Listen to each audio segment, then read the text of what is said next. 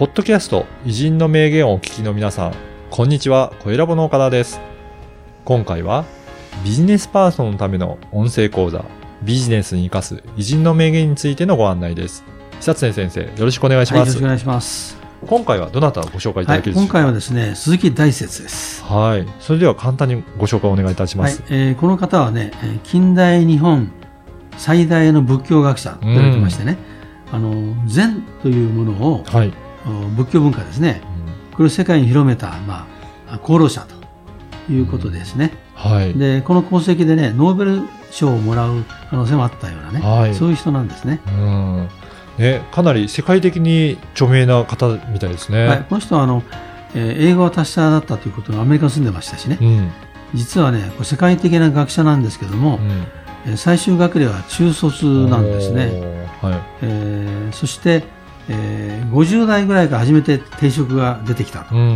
うんいうことで、90歳の時にはね、うん親鸞上人のお本を英訳しようとしたりして、えー遅咲きでうん。えー最後まで頑張ったと。うんこういう人ですね。はい。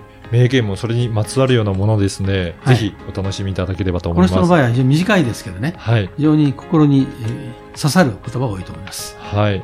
それでは講座の一部をお聞きください。えーこの方はね、あのー近代日本最大の仏教学者と。言われてましてね、はい。あの、禅、まあ、禅文化、禅、点ですね。はい。禅を世界に広めた、ああー人とーはい。いうことで非常に有名なうん。あー人なんですね。うん。今はね、禅も世界的に広がっていって、結構取り入れてる方もいらっしゃいますよね。あの、存命中のね、うん本当は1966年まで来たんですけど、はい。1960年、うん。亡くなる6年前にね、はい。あの、ライフという雑誌がありますけども、うん。ライフでね、世界に現存する最高の哲学者は誰かというね、世論調査をやってるんですね。はい。これでね、圧倒的多数で鈴木大拙が選ばれてる。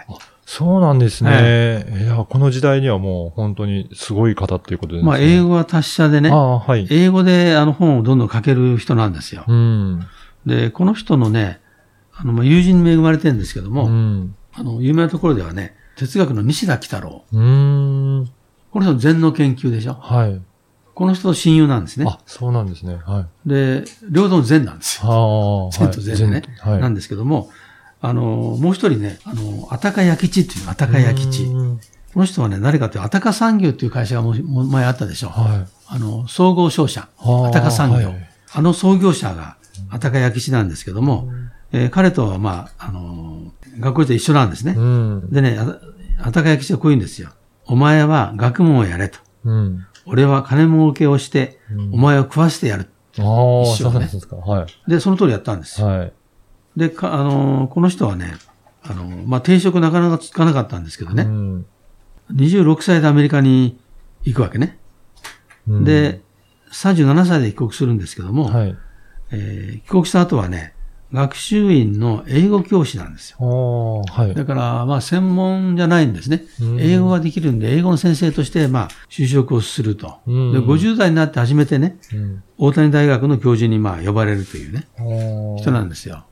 なぜそうなってるかというと、はい。まずこの人はね、学歴がないんですよ。ああ、そうなんですね。はい。中卒。あ、中卒。はい。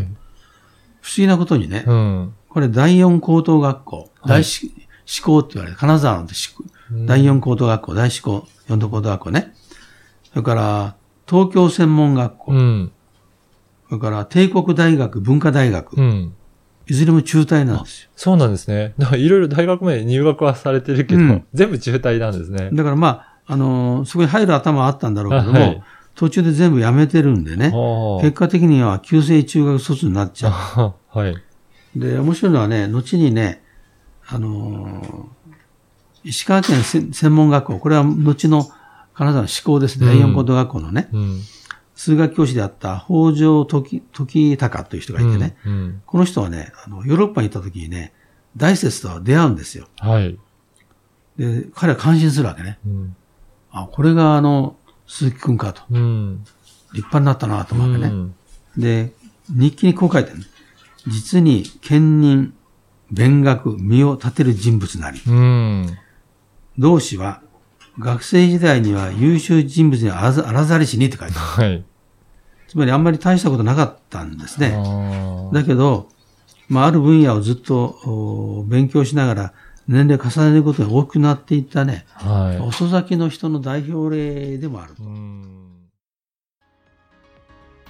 いかがだったでしょうか？このビジネスに生かす偉人の名言は約20分から30分ぐらいの音声講座で偉人の名言の解説やビジネスに生かすヒント、あとはおすすめの書籍や偉人館の紹介もしています。で毎週月曜日に久常先生のこの音声講座がメールでお届けいたします。で会費は月額2000円ですので、1ヶ月で4回も久常先生のビジネス講座を受講できるので、まあ、大変お得な値段となっておりますね。ぜひ会員になっていただければと思います。で、さらに会員の方には、このビジネスに生かす偉人の名言専用の Facebook グループへの参加が可能となりますので、ぜひ会員同士の交流はもちろん、先生への質問も直接いただけるバンドとなっておりますので、参加いただければと思います。詳しくは説明文にある番組サイトの URL からチェックしていただければと思います。